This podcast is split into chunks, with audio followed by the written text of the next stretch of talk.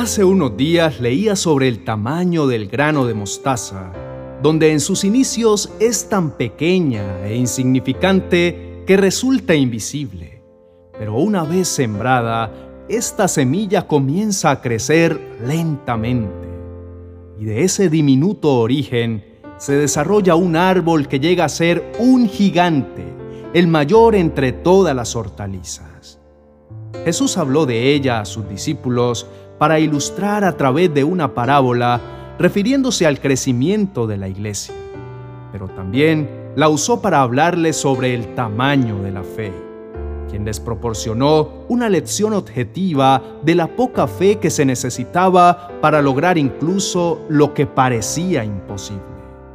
Fe en hebreo significa emuna y representa estabilidad, firmeza, confianza, seguridad, fidelidad, reino, realidad, veracidad, honradez y lealtad. Claramente podemos evidenciar en cada significado, vemos la naturaleza propia de Dios. Por lo tanto, no se trata de suposición ni de optimismo. Lo que hace que el Señor obre a nuestro favor es el hecho de que Dios no miente. Si Él lo ha dicho, así lo hará. Nuestro trabajo es creer. En una oportunidad, un hombre se acercó a Jesús.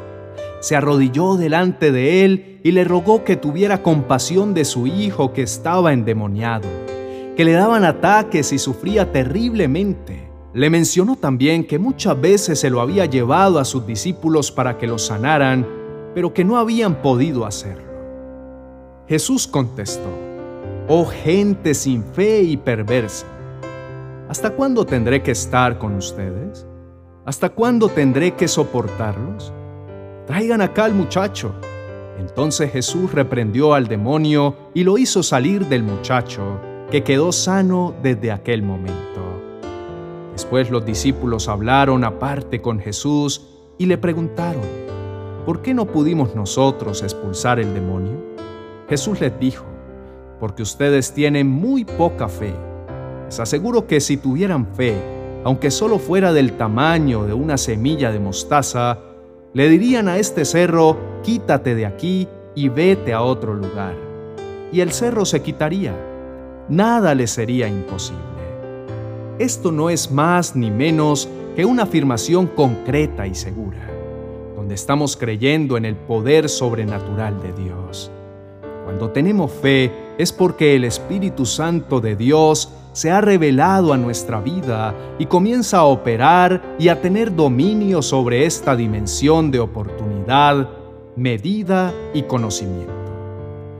Ahora bien, la fe es la certeza de lo que se espera la convicción de lo que no se ve. Ella asegura un determinado suceso, es decir, que cuando declaramos que la fe mueve montañas, estamos dando la firmeza de tener y poseer la seguridad de Dios en nuestro corazón y saber que no existe nada que sea imposible. Es igual a reconocer que Él es soberano para hacer que la montaña se mueva y es que hay personas que depositan toda su fe en diferentes cosas, en el dinero, en otras personas, en sí mismos. Aquí no cuenta el tamaño de la fe, sino en quién estamos poniendo nuestra fe.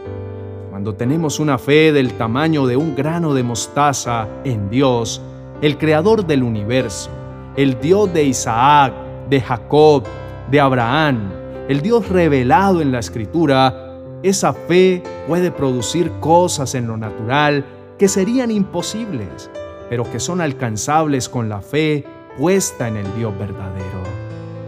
¿De qué tamaño es tu fe? ¿Es suficiente para lo que Dios demanda de tu vida en la tierra?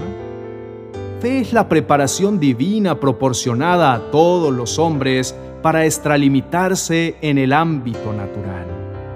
Si Dios hubiese necesitado que los seres humanos solo viviéramos en la dimensión natural, jamás nos hubiese proporcionado fe.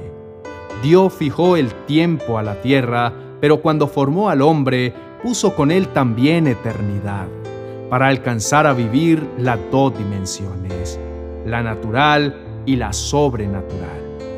Lucas nos presenta más enseñanzas sobre la fe y advierte sobre el pecado, el arrepentimiento y el perdón que Jesús les habló a sus discípulos. La relación entre la fe y el número de veces que se debía ofrecer el perdón no era lo importante, sino más el estar dispuesto a perdonar.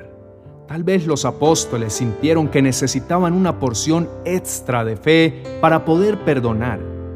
El grano de mostaza les proporcionó una lección objetiva de la poca fe que se necesitaba para lograr lo imposible. Pero ahora el Señor Jesús ilustra de una manera perfecta que la salvación es por gracia y solo por medio de la fe. En el capítulo 17 de Lucas, Jesús les está hablando a sus discípulos sobre lo imposible que es que no vengan tropiezos y sobre lo que puede pasar a quien genere a otros esos tropiezos. A su vez les dice, tengan cuidado. Si tu hermano peca, repréndelo, pero si cambia de actitud, perdónalo. Aunque peque contra ti siete veces en un día, si siete veces viene a decirte, no lo volveré a hacer, debes perdonarlo. Es entonces cuando de nuevo el Señor les habla del tamaño de la fe. Los apóstoles pidieron al Señor, danos más fe. El Señor les contestó, si ustedes tuvieran fe, aunque solo fuera del tamaño de una semilla de mostaza, podrían decirle a este árbol, arráncate de aquí y plántate en el mar, y les haría caso. La reacción ante la enseñanza de Jesús sobre perdonar siete veces cada día, si el ofensor se arrepentía, fue pedirle que aumentara más su fe, porque no sabían cómo hacerlo de esa manera. Sintieron que la fe que tenían no les alcanzaba para vivir lo que Jesús les estaba enseñando. Al igual que los discípulos, nosotros creemos que necesitamos una fe más grande para poder hacer cosas mayores. Pero no es así. Jesús les dijo a ellos y en esta mañana nos está diciendo a nosotros que necesitamos tener la fe del tamaño de la punta de un lápiz. Jesús quiere redireccionar nuestra mentalidad porque no se trata del tamaño de la fe. Él nos está diciendo que no depende de la magnitud de la cantidad de fe. Oremos. Amado Padre Celestial, ¿a quién iremos si solo tú tienes palabras de vida eterna? En esta mañana venimos ante tu presencia a pedirte, Señor, que aumentes nuestra fe. Necesitamos que por el poder de tu Espíritu Santo nos fortalezcas en lo íntimo de nuestro ser, para que por fe Cristo habite en nuestros corazones. Señor, sabemos que debemos vivir por fe, no por vista. Te rogamos que nos llenes de esperanza, de toda alegría y paz a todos nosotros que creemos en ti. Enséñanos, Dios nuestro, a hacer tu voluntad, a aprender a creer que solo tú tienes el poder para cambiar nuestras circunstancias, esas que nos roban la paz. Señor, tu palabra nos enseña en Santiago capítulo 1, verso 6, pero que pida con fe, sin dudar, porque quien duda es como las olas del mar, agitadas y llevadas de un lado a otro por el viento. Por lo tanto, te pedimos el sentirnos perfectamente habilitados para hacerlo todo con fe, sin dudar, creyendo en nuestro corazón que tu poder y tu entendimiento no tienen fin. Permite, Dios mío, que podamos seguir las instrucciones a que nos invita el Señor Jesús, es decir, mantenernos firmes en la fe y nunca se apague esa llama en nuestro interior. Que nada ni nadie la apague. Necesitamos ser más activos frente a las palabras del Señor. Hoy más que nunca estamos llamados a permanecer en Él, para estar preparados y así enfrentar el mundo en el que vivimos. Es necesario que el granito de mostaza de nuestra fe sea auténtico para que se pueda hacer realidad el sueño de Dios en nuestra vida y en la vida de quienes nos rodean. De este modo, solo si no nos cansamos de devolver bien por mal, de orar y esperar en el poder y bondad de Dios, nuestro Padre, veremos la gloria de Dios obrando a nuestro favor. Sabemos que sin fe es imposible agradar a Dios, porque cuando decimos que creemos, pero nuestro corazón y nuestras emociones lo niegan, no estamos siendo agradables delante de ti. Ayúdanos, Padre bueno. Tener fe significa creer, y los hijos de Dios debemos tener nuestra esperanza solo en nuestro Salvador. Enséñanos, Espíritu Santo, a descansar en el poder de nuestro Padre Celestial.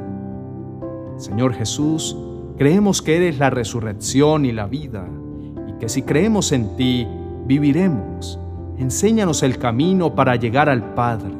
Permite que en este día todo temor sea vencido por el poder de tu sangre preciosa. Te lo pedimos en tu nombre, Señor Jesús. Amén y amén.